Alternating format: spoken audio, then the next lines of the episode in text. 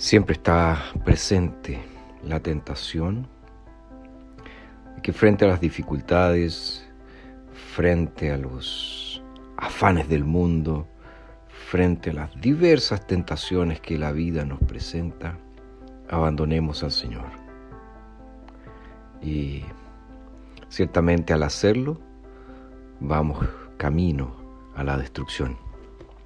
Jeremías, en el capítulo 2, Verso 12 dice lo siguiente, espántense, oh cielos, y horrorícense por esto.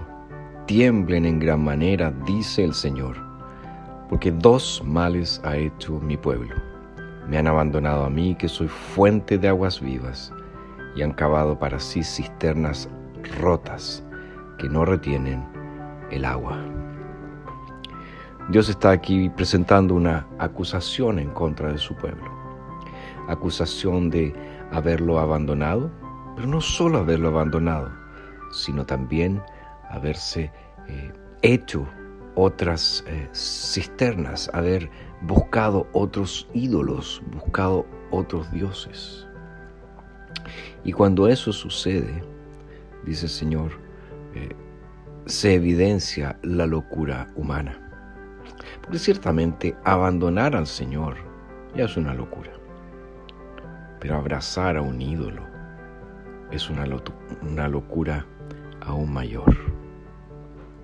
Y por eso entonces que eh, Jeremías directamente toca a nuestra vida, porque nosotros a veces eh, ciertamente nos aferramos a cisternas rotas, cisternas rotas como la política, creemos que allí está la solución, cisternas rotas como el dinero, creemos que ahí está la solución, cisternas rotas como eh, la diversión y creemos que allí está la solución.